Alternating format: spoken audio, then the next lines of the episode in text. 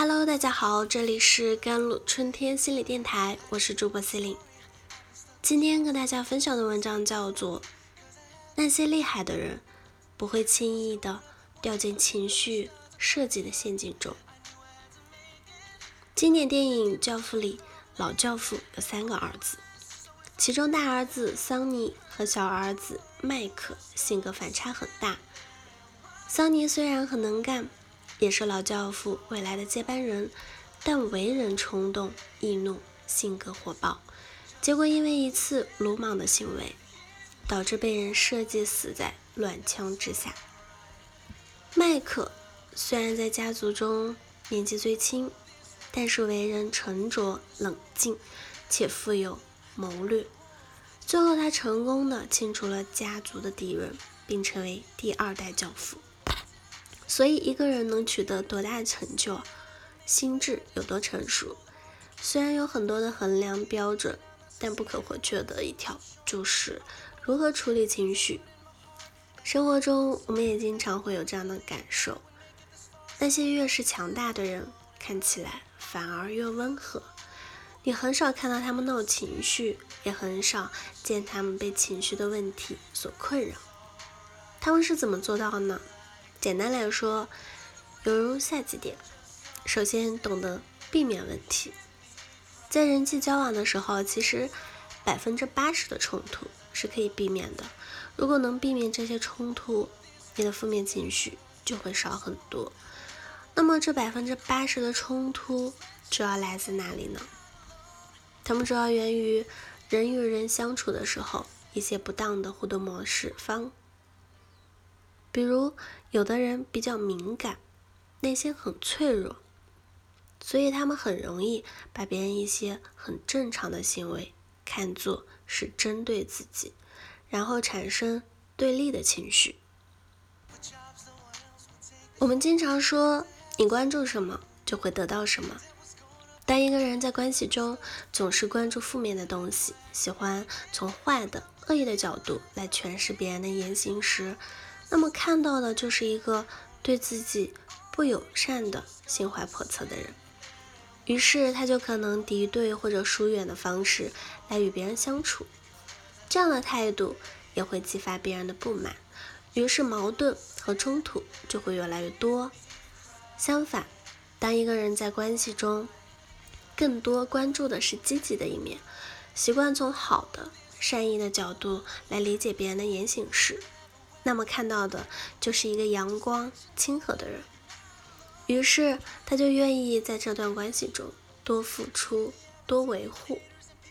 这样的积极态度也会激发别人的好感，于是形成更亲密的关系。所以那些成熟的人会用积极的心态与人交往，这样就可以避免很多问题的产生。问题少了，负面情绪自然就少很多。其次是学会读懂问题。生活是复杂的，有很多问题是可以避免的，但也有一些问题是无法消除的。这个时候，怎样看待问题就很重要。其实现实生活，人都是很复杂的，都是善与恶的复杂统一体。但是当一个人惹自己生气的时候，我们的情绪就会让我们的意识。进入到一种视野狭窄的状态当中，也就是只看到对方不好的一面，而看不到对方好的一面。这时，那个让你讨厌的人，就会因为这种过滤机制，而被塑造成了一个十足的坏人。于是呢，你的反应就只会是一种，就是攻击他，打败他。如果你这么做了，那么，虽然你觉得这样很正当，但实际上是被情绪绑架了。当一个人让自己感觉不舒服的时候，他们首先想到的不是我被伤害了，而是对方为什么这样做。他们会先设身处地的站在对方的角度来思考，对方这样做的原因是什么，他体会到的是一种什么样的感受等等。这样看待问题的方式就是有同理心。有同理心的人不仅能看到自己的需要和感受，同时也能跳出自我，站在别人的角度去看待问题。这样用两只眼看问题的方式，就不会陷入到偏激的状态当中，而是能保持理性。人在理性的状态中，就能发现很多之前忽略的事情，尤其是别人的所思所想。因为懂得，所以慈悲。当你对一个人的真实情况懂得越多的时候，就越容易接纳一些事情，内心也变得更包容一些。所以，当我们能看到一个立体的人的时候，看待问题的态度和反应也会有很大不同。最后一点是学会放弃问题。